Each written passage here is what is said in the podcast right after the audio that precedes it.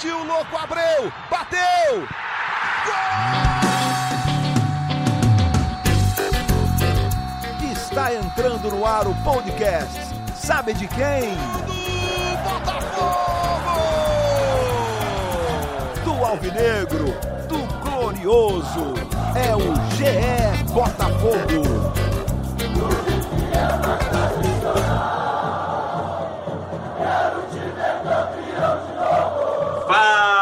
Torcedor alvinegro! Tá começando o episódio 65 do podcast GE Botafogo. Nada melhor do que um episódio depois de vitória em clássico, 1 a 0 sobre o Vasco no jogo de ida da quarta fase da Copa do Brasil. Para falar muito disso, eu sou o Luciano Melo e estou aqui com dois convidados. Primeiro, uma das setoristas de Botafogo do GE, Emanuele Ribeiro. Como é que você está, Emanu? Seja bem-vinda. Fala, Luciano, eu estou bem.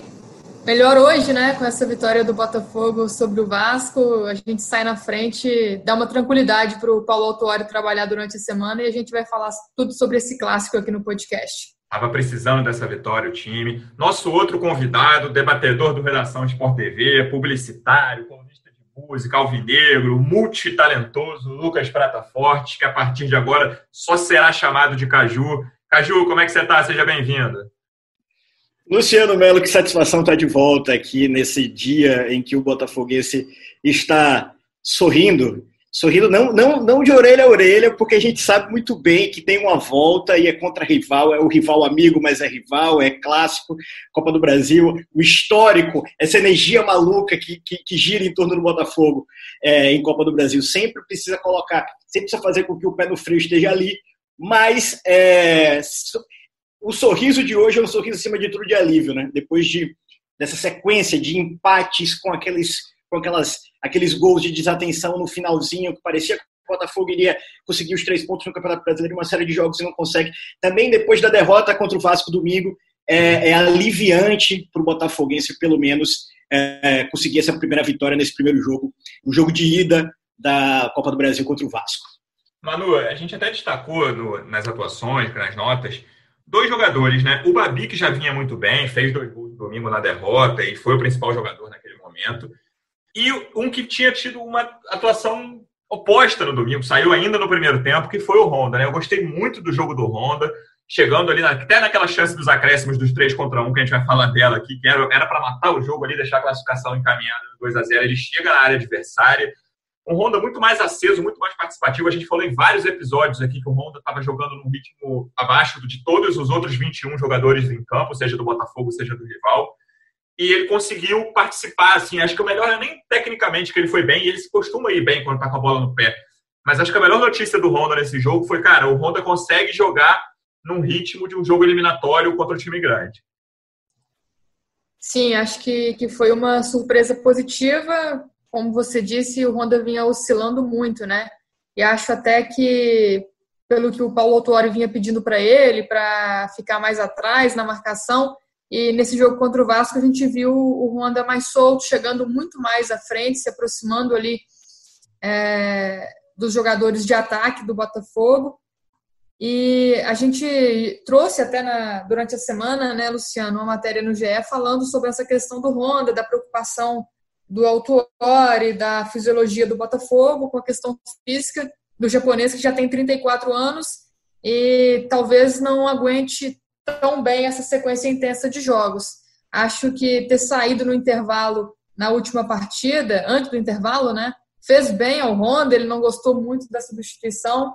Acho que foi interessante para ele porque contra o Vasco ele ditou o ritmo do jogo do Botafogo, organizou o, o meio de campo do time. O Botafogo que teve ali, a gente percebeu muito espaço entre a defesa e o meio de campo. Eu acho que o Honda foi importante para ajudar nessa transição e quebrar as linhas adversárias, né? Acho que, que foi um dos pontos positivos do Botafogo nesse clássico contra o Vasco. Caju, dá para ficar mais animado com o Honda. É um cara que chegou tão bem, até pela postura dele fora de campo. É um cara muito interessante. Fez bons jogos também, não só fora de campo mas a fase dele não vinha legal, né? Vinha sendo um cara abaixo no meio-campo. E eu, eu, gostei bastante dele no clássico. Eu gostei muito, principalmente do segundo tempo, justamente quando o Renteria entrou. Eu acho que o, o, meio de campo, ele no primeiro tempo, ele sofreu com aquilo que o Botafogo estava, é, é, é, com que o meio de campo já estava mostrando é, no, no, nos últimos jogos, dessa coisa lenta, a transição defensiva para o ataque ser, ser muito pensada e pouco, pouco ágil, pouco eficiente. Eu acho que quando o Renteria entrou, isso melhorou um pouco e o, o Honda conseguiu é, é, ficar um pouco mais livre para criar. E a jogada do gol é muito clara disso, né? Que ele recebe o lançamento do Gatito, ele consegue, ele consegue é, correr com a bola, dar o passe para um Bruno Nazário, que não vinha fazendo uma boa partida, é bem verdade, por mais que ele tinha tido duas chances, uma no primeiro e uma no segundo tempo, chance, principalmente no segundo tempo mais clara, mas foi o Bruno Nazário que enfim se mostrou um pouco mais é, é, é, aberto, né, se movimentando mais ali naquela bola, rola aquela criação, e, e, o Bruno Nazário dá aquele cruzamento para o 15 andar que o Babi consegue chegar. Mas eu gostei muito da postura do Honda. Eu acho assim, eu acho que o, postura, o, o Honda ele precisa estar um pouco mais livre, ele precisa ter menos preocupação com a marcação. O, o, o Caio Alexandre, é, com o Caio Alexandre, ele fica muito mais preocupado. Com o Reteria, isso a gente precisa discutir para ver qual vai ser o ritmo do, do, do jogador do colombiano no, no time. Eu acho que o Honda pode ser essa figura um pouco mais pensante, mas ainda assim é um tanto quanto lenta para jogos é, em que os times, em que times podem ser mais agressivos. O Vasco não foi agressivo ontem, então deu esse espaço para o Honda criar um pouco mais. A gente precisa ver como é que vai ser isso a partir de agora. Mas eu acho que, as, como a Manu já comentou, aquela substituição aos 42 do primeiro tempo ligou um alerta no japonês. O japonês se tocou que ele precisa. Ele já tinha, inclusive, eu não me lembro qual foi o jogo que ele já tinha tweetado falando que não tinha jogado tão bem, eu acho que há umas duas ou três semanas. Ele sabe que a torcida está é, é, tá começando eu acho a pegar que foi contra o Flamengo. Eu acho que contra, contra o Flamengo, Flamengo, né? É, é, eu acho que ele sente que a torcida está começando a pegar no pé, por mais que não tenha essa, essa, essa relação ali no estádio da vaia, do grito e tudo mais, mas ele, ele, ele se. Eu acho que o estalo do Autor ali domingo foi fundamental para ele se tocar, que ele precisa mostrar mais, e ele mostrou ontem. O, você falou no Nazário, ponto que eu queria tocar também. O Vasco tem, jogou esses dois jogos, eu não sei como vai ser o próximo, com, eu acho, um buraco ali no, no meio-campo defensivo deles. E Nazário conseguiu aproveitar, assim, conseguiu e não conseguiu ao longo do primeiro tempo de ontem, que era a bola quase sempre chegava nele. O Vasco tinha basicamente a linha de quatro lá defendendo, os volantes apareciam um pouco nessa marcação. O Botafogo teve várias, várias situações de três contra três ou quatro contra quatro, ainda no primeiro tempo mesmo, que foi mais equilibrado. E o Nazário quase sempre fez a escolha errada, seja na opção, seja na execução. E, cara, era, era assim, alguns lances que um passe certo ou uma decisão mais rápida deixaria algum jogador do Botafogo na cara do gol. Isso aconteceu no mínimo três vezes durante o primeiro tempo. E quase sempre o Nazário foi o vilão da história. Ele interrompeu, ele não conseguiu, errou o passe. E aí, no segundo tempo, ele cresceu. É um jogador muito importante, né, Manu? Ele tem esse, esse chute perigoso, que o Fernando Miguel faz uma ótima defesa, e participa diretamente do gol com assistência. É um jogador importante, não só na criação, é o artilheiro do Botafogo na temporada, ao lado do Pedro Raul com seis gols, mas o Bruno Nazário está deixando a desejar desde o retorno das competições, Luciano. Na primeira parte do ano, né, ele começou voando, agora já nessa segunda parte ele não está tão bem assim. Começou mal, eu acho que nos últimos jogos ele vem crescendo, ganhou o banco ali em algumas situações, foi substituído, acho que isso também como o Caju falou sobre o Honda, ligou o alerta do Bruno Nazário. E ontem, acho que a torcida ficou na bronca com ele em vários momentos, justamente por isso que você falou. Ele tomou decisões erradas em alguns momentos que poderia ter deixado o Botafogo mais tranquilo para esse jogo de volta. Mas saiu dele também é, as duas principais chances do Botafogo, além do, do gol do Babi, né, e de um lance no final com o Calu. Acho que o Nazário é um jogador importante, um jogador que ocupa bem o ataque do Botafogo, mas precisa mesmo tomar melhores decisões. Eu lembro de um lance ali no segundo tempo, não lembro se o Botafogo já estava com 1 a 0 no placar, mas ele sobe praticamente sozinho e em vez de optar pelo passe, ele tenta driblar e perde a bola. O Botafogo teria uma chance clara de gol se o Bruno Nazário é, tomasse uma decisão melhor. Acho que, que ele pode evoluir ainda mais e ser ainda mais importante para o Botafogo aquele Nazário que a gente viu antes da pandemia. Sim, o Nazário, que... o Nazário, Fala, o, Luciano, só uma coisa, é, o Nazário ontem, se não fosse assistência, seria um dos piores do time. na, na, na notazinha sim, ali sim, no final sim, do jogo, é que, beleza, ele achou aquela assistência e isso já o coloca como um dos protagonistas da partida. Mas a quantidade de, de, de é, opções erradas que ele, que ele, ele faz na parte, no, no jogo mostra também uma, uma, uma, irregularidade que a gente, quando olhava aquela, aquele, aquele mar de contratações de baseada do começo do ano, a gente falava, pô, o Bruno Nazário é a exceção, o Bruno Nazário é a exceção, antes do Honda, né? Antes do Honda e do Calu. O. Bruno Nazário é o melhorzinho, veio do Atlético Paranaense, enfim, aquele jogo contra o Flamengo, sempre, sempre a memória daquele jogo contra o Flamengo na Copa do Brasil, que ele que ele, que ele foi fundamental. E aí é, é, ele começa a, mostrar, a se mostrar bem no começo do ano, só que nessa volta, como o Manu falou, a, a, a irregularidade é constante, né? É, e a gente começa a questionar de fato. Não, não, é nem a gente não questiona o valor dele ali, mas a gente questiona se ele está ligado, se ele tem noção do, do da relevância que ele tem para o Botafogo hoje, porque ele, quer queira que não, é o meia criativo do time nesse exato momento. E ele não está não, não tá conseguindo ser essa, essa figura efetiva por sorte, ontem ainda achou esse, esse lance, mas é, eu ainda acho que falta também mais participação, ele precisa movimentar mais, às vezes ele fica preso muito no, no, no ontem, principalmente no canto esquerdo, é, por mais que ele tenha achado a bola lá no canto direito. Por quê? Porque ele buscou essa movimentação. A gente precisa ver como é que vai estar essa, essa, essa esse foco, principalmente, desse jogador nos próximos, nas próximas partidas. É, outro cara que eu ia, você falou das notinhas antes do gol, ali, e aí esse cara até não, não participou do gol, foi o Calu, assim, e é curioso, o que ele fez no segundo tempo do jogo de domingo, todo mundo esperava, cara, o Calu vai destruir o Vasco, o Calu vai passar por cima do Pikachu, vai ser, enfim, a, a, o mapa da mina para o Botafogo.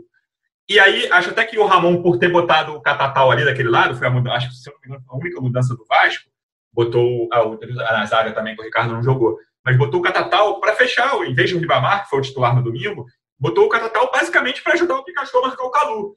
E o Calu não conseguiu ir bem, né, Manu? Teve no primeiro tempo, eu falei dos lances do primeiro tempo, né? o lance de construção do Botafogo melhor é um lance que o Calu não consegue dominar. Se ele domina, ele tá na cara do Fernando Miguel. Ele escapou, escapole dele ali, foi um lance que começou num, num erro do, de, do meio campo do Vasco, e eu não lembro, eu não lembro quem lançou o Calu, que é assim, é ele dominar com a perna direita, perna, o pé direito, o pé bom, e ficar na cara do Fernando Miguel. E ele perde a grande chance do contra-ataque que eu já citei do 2 a 0 é, acho que muito pela expectativa que ele criou a partir do clássico do último domingo, né? Deixou muito a desejar Certamente. no jogo dessa quinta-feira. No segundo tempo também, acho que no fim do jogo, né, ele teve a chance de ampliar ali, mas também não conseguiu é, finalizar bem, chegar bem na bola para colocar o Botafogo à frente e dar essa tranquilidade para o time. Acho que a substituição do Vasco, né, essa mudança no Vasco para esse segundo clássico, realmente fez a diferença. O Calo não desequilibrou ali pelo, pelo lado do campo e fez a diferença também, é, é, Luciano, já que a gente está falando de, de, jogadores né, que, que, fizeram a diferença aí no caso do Vasco, ajudando a neutralizar o Calu, eu acho que do lado do Botafogo, os dois laterais também fizeram uma boa partida, tanto o Kevin quanto, quanto, o Vitor Luiz, que neutralizaram né, os jogadores ali pelas pontas do Vasco. Acho que isso foi fundamental para o Botafogo. Foi um acerto na defesa, apesar de o time ter mostrado outros erros e ter sofrido ali perigo de, de não sair com a vitória desse clássico. Né? No primeiro tempo a gente teve aquela chance do Cano, que o Gatito defendeu no reflexo, depois também é, uma chance do Marcos Júnior, que finalizou na trave. Acho que o Botafogo ainda tem uns problemas defensivos para resolver, mas conseguiu resolver esses dois problemas ali pelas, pelos lados do campo, com os laterais fazendo uma boa atuação. Agora, quanto ao Calu, acho que vai ser um dos jogadores que não deve ser poupado aí no final de semana. Acho que precisa é, jogar para ganhar mais ritmo, mais entrosamento com a equipe e entrar mais ligado e mais decisivo no clássico da, da próxima quarta. Depois do Honda, a gente acabou entrando nos jogadores que não foram tão bem, o Nazário e o Calu, mas tem jogador pra, que foi bem, além do Honda, claro. E aí eu queria citar, Caju, os dois que falharam muito feio no primeiro gol do Vasco no domingo, que são o Kevin e o Marcelo. Gostei bastante do jogo, do jogo dos dois.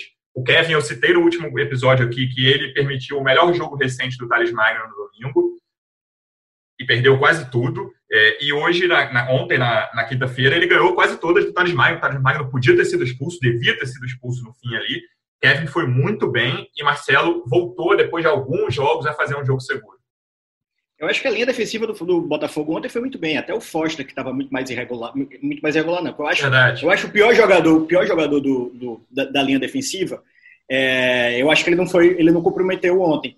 Agora, especificamente sobre o Kevin, depois eu falo do Benevenuto. Agora, especificamente sobre o Kevin, por mais que ele tenha feito uma boa partida defensiva, eu acho que a marcação dobrada lúdica de desenho animado, Catatal e Pikachu ali, que, que acabaram impedindo uh, o espaço criativo de Vitor uhum. Luiz e de Calu, acabou fazendo, principalmente no primeiro tempo, que houvesse uma concentração de jogadas criativas no lado direito do Botafogo.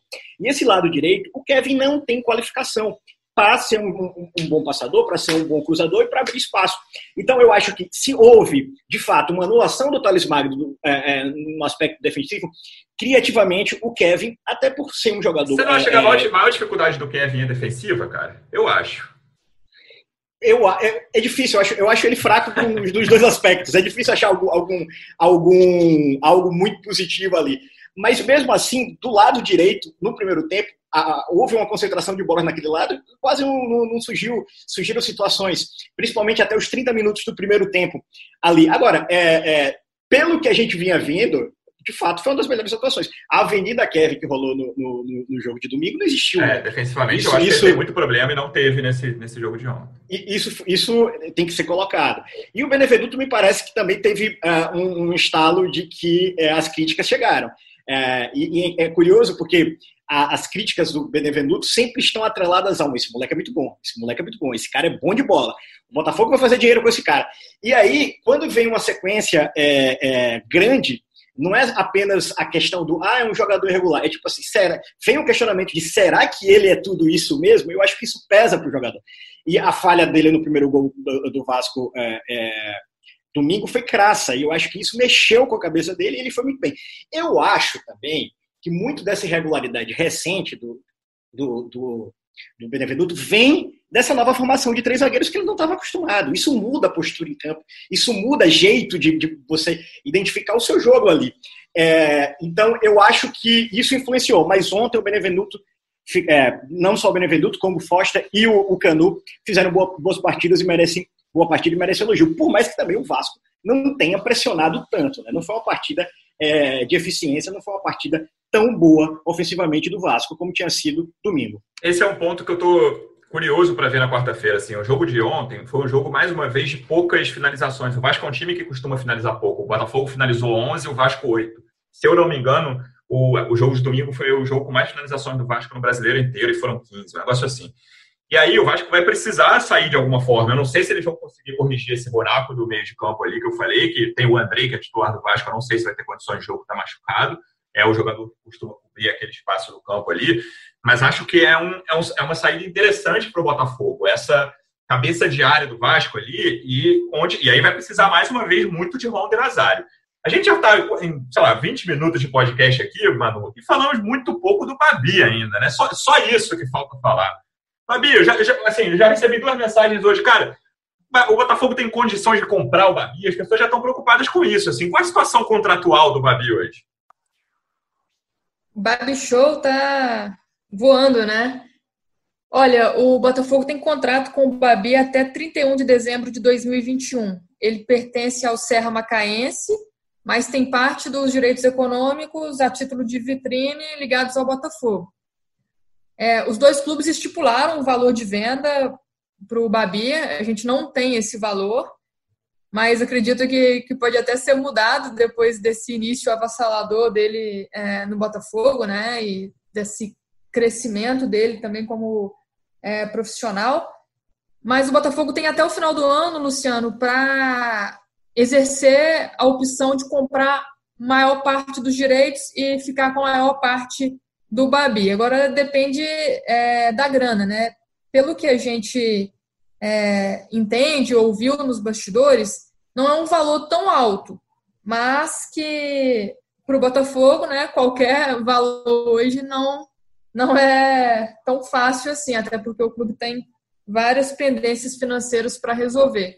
Mas se o Babi continuar desse jeito, eu acho que os bastidores do, do, do Botafogo ali, né, a galera com grana, acho que, que vai querer dar um passo a mais para tentar conseguir esses direitos e lá na frente recuperar esse dinheiro e, e ganhar mais em cima do Babi, né? Ele que veio sem custos e ainda deu ao Botafogo parte dos direitos a título de vitrine. Só contra o Vasco, três gols. O menino tá voando em campo e garantiu a titularidade, tirou é, de campo um dos jogadores que começaram muito bem o ano, que é o Pedro Raul, artilheiro tá com seis gols, né, ao lado do, do Nazário. Acho que internamente a avaliação do Babi é a mais positiva possível. Curiosa essa situação do comando de ataque, né, Caju? O Pedro Raul chegou a se firmar ali no Carioca, ali, até no pós-paralisação também, fazendo gol. E aí chega o, o Babi, que até fez gol no, em, em, time grande, no Carioca e tal, em cima de time grande. E, cara, toma conta. Hoje o Babi é titular absoluto, destaque do time, e o Pedro Raul é um cara contestado, que não está conseguindo jogar. E tem o próprio Luiz Henrique para voltar, mas aí a gente não está falando de comando de ataque. Mas o Babi hoje tomou conta da, da camisa 9 do Botafogo. O Babi é, tomou conta não só por qualidades técnicas que ele está se provando, mas também por uma questão de ânimo, de vontade, de tesão. Que o Pedro Raul, principalmente depois da, daquelas especulações sobre contratação dos times gaúchos com ele, é, é, deixou, de, deixou de existir. Se isso influencia ou não, a gente não sabe. Mas, de fato, foi a partir dali que o Pedro Raul diminuiu é, é, foco, diminuiu intensidade, por mais que tenha feito aquele golaço contra o Flamengo. O que eu acho do, do, do Babi é o seguinte: é um jogador que é extremamente inteligente, o que surpreendeu, ah, porque a gente vem de um histórico de centroavantes, o Botafogo vem de um histórico de centroavantes burros em campo, complicadíssimos. É, é, e o, o, o, Pedro Raul, não, o, o Babi é um cara que o, o primeiro gol contra o Vasco para mim é muito claro sobre como ele entende o espaço, como ele olhou, ele, ele enxergou um negócio que pouca gente enxergava e, da entrada da área é, é, deu aquele, aquele tiro que o Fernando Miguel não conseguiu pegar. Segunda coisa que me impressiona nele é o fato de que ele, ele tem um, um biotipo que recentemente está sendo muito bem quisto no futebol mundial, que é o alto que não é destrambelhado. Óbvio, ele precisa ganhar corpo, ele ainda é muito magro, ele precisa ganhar um, um, um, massa muscular, até se ele cogitar um, mercado de fora, como eu imagino. É, ele ainda é muito magro para esse, esse, futebol de alta performance, mas ele não é destrambelhado sendo alto. Né? Ele consegue subir, ele consegue se movimentar. Ele, ele, tem, ele pode não ser muito habilidoso, mas ele não é aquele cara que quando a bola chega no pé dele, ele não sabe o que vai fazer. Isso é muito legal. E tem uma terceira coisa que é extremamente subjetiva, mas para o torcedor é uma delícia, que é um negócio chamado carisma, né? Carisma é um negócio que a gente não, a gente não explica. O que é o carisma? E o Babi tem esse carisma. O Babi é um cara muito legal de se ver jogar. Quando, quando ele faz o gol, a gente, a gente, o torcedor fica feliz no nível é, diferenciado, porque é, é, é aquela, aquela, sensação de, poxa, olha esse moleque, que, que, moleque legal. E eu acho que ele tem a, a aprender muito com o Calu porque o Calu é um cara absolutamente experiente, que sabe caminhos das pedras em campo. A gente viu isso uh, no primeiro gol dele contra o Corinthians, a gente viu no gol, no passe que ele deu uh, no, no, primeiro jogo contra o Vasco para a finalização do Babi. Então eu acho que ele tem muito a amadurecer nessa troca de conhecimento com um, craque do, do, futebol mundial, que é, que é o Calu. É, é, é animador esse começo do Babi no Botafogo. E só completando aí, o Caju, essa parceria com, com, com o Calu, né? Parece que o Calu já adotou também o Babi, o Calu está totalmente dentro e fazendo essa parceria a fim de, de ajudar o Babi nesse desenvolvimento. Ele já ganhou um pouco de massa desde que chegou ao Botafogo, já evoluiu fisicamente, mas concordo com você. Acho que essa é a principal questão para ele garantir de vez esse lugar aí no, no ataque do Botafogo. Você falou do primeiro gol dele contra o Vasco, eu quero lembrar do segundo gol lá no jogo de domingo, quando o Calu recebe a bola na esquerda, o ataque do Vasco acompanha o Calu e o Babi está quase lá no meio de campo ainda. E ele vai, em quatro segundos ele chega no campo. A defesa do Vasco não tinha ali o camisa 9 para marcar, não tinha essa referência. Quando vê, a bola sobra para ele fazer o gol e, e diminuir, né? O jogo que foi 3 a 2 para o Vasco. Isso, o Autuori falou bastante do Babi na coletiva, sim, é, foi o principal assunto, claro, é a melhor notícia do Botafogo recente. E ele, ele destacou isso que o, o, o ponto que o Caju tocou sobre o empenho do Babi nos treinamentos. Abre, abre aspas aqui para o Autuori. Já vimos pelos treinamentos que ele dificilmente deixaria de jogar. Ficamos felizes com o trabalho que tem feito para a equipe e com o seu desempenho individual. Pelo que víamos nos treinos, dificilmente o Babi não seria um jogador que pudesse entrar e fazer coisas boas e importantes para o clube. Esse empenho. Fala. É, é, é, um, é um cara que tem ciência da oportunidade que ele está tendo, né? Ele, ele, essa dedicação é, é, de, de olhar e falar: Isso aqui, meu futuro começa aqui. É aqui que eu preciso dar o primeiro passo para, quem sabe, virar um jogador é, com carreira grande fora. Então, isso, isso é muito claro e eu acho que corrobora com, com, com o que o autor falou. É, esse tipo de jogador, né, mano, é até diferente de um cara criado na base de clube grande, por exemplo, o Luiz Henrique. O Luiz Henrique, ele já tem algum, já, sei lá, pelo menos um ano, dois anos, ele sabe, cara, eu sou uma das principais promessas de um clube do tamanho do Botafogo. Se eu não fizer besteira, eu vou conseguir, enfim, até fazer dinheiro para a família inteira e tal.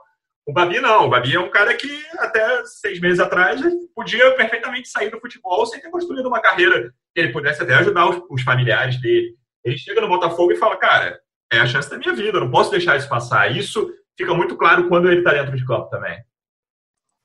Não, com certeza. Né? O jogador que estava no Macaé, depois foi para o América, conseguiu brilhar em, em, times menores e a gente já viu isso acontecer muitas vezes.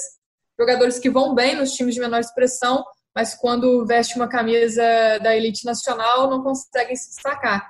E o Babi veio como opção para reserva. A gente não tinha muito conhecimento sobre ele, sabia que ele é, era um jogador que finalizava bem, que, que marcava muitos gols de cabeça, um jogador alto, mas a gente não tinha muito conhecimento sobre o Babi. E internamente, Luciano, desde o começo dos treinos ali, o Babi já começou a agradar e a gente via pelas imagens, né, já que a gente não estava podendo acompanhar os treinos presencialmente lá no Newton Santos, que o Babi finalizava muito bem com as duas pernas, aquilo já começou a chamar a atenção. E ali, no, no amistoso contra o Fluminense, ele já, já entra, precisa de apenas três minutos para marcar o gol e empatar o jogo que estava 1 a 0 para o Fluminense. É um menino muito dedicado, um, um garoto assim, muito simples, muito humilde.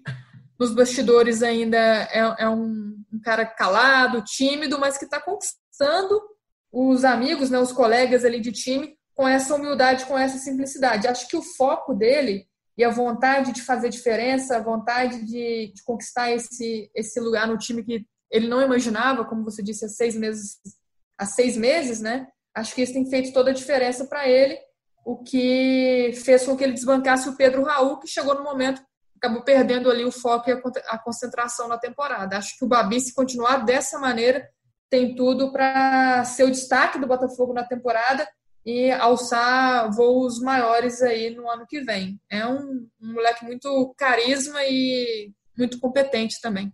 Sem dúvida, é muito legal ver o Babi em campo. Caju, você é autório por um dia. Botafogo e Santos, domingo, 6 e 15 da tarde noite, no Newton Santos. O que, que você faz com esse time, com essa escalação? Vai com todo mundo? Segura alguns jogadores? O que, que você faz? Eu, eu acho que, primeiro, uma coisa fundamental é saber se o Luiz Henrique vai estar disponível. Porque é, é muito importante dar ritmo para esse cara, principalmente porque vai pegar o Botafogo vai pegar um Vasco que vai precisar sair para o jogo, que vai precisar é, é, é, buscar seus gols, isso pode abrir espaço e a velocidade do Luiz Henrique é fundamental em contra-ataque e também é, é, é, notável como o time ficou mais lento sem a sua presença. Eu acho que essa é a primeira, a primeira coisa que o Autuori precisa saber. Eu, eu, eu, concordo com a Manu com o que ela falou mais cedo, eu acho que o Calu tem que ir para jogo. Talvez você pode poupar o, Babi, se ele, se ele não tiver fisicamente tão bem, colocar o, o, o Pedro Raul. É, eu acho que pode ser uma oportunidade para o Renteria começar o jogo, até para ver, para sentir um Botafogo é, é, com um cão de guarda, um jogador com um potencial defensivo um pouco mais intenso do que o que o Caio Alexandre junto com o Honda tavam, estavam oferecendo. Então, eu, talvez eu pensaria nessas, nessas figuras, mas eu acho que eu iria com zaga titular, com Kevin e com Vitor Luiz, até porque o Vitor Luiz chegou recentemente. Eu acho que ele precisa de mais ritmo de jogo e, e, as opções para lateral direita, pelo amor de Deus. Fernando e Barrandegui são dois dos piores jogadores do elenco. Manu, é, é, sobre o Renteria, foi, bem, foi bom o Caju ter falado sobre ele. É um cara que pode ser titular, porque outro que eu não gostei muito ontem foi o Caio Alexandre. O Caio Alexandre oscila muito, né? ele faz grandes jogos e jogos muito abaixo. O, o Caju falou assim: o Renteria a gente tem uma amostra muito pequena dele, um jogo contra o Atlético Paranaense, dois contra o Vasco. Mas, assim, pareceu até agora que pode brigar por essa posição no time. Eu concordo com o Caju. Eu daria uma chance para o Renteria nesse jogo contra o Santos para a gente ver melhor qual a dele, né?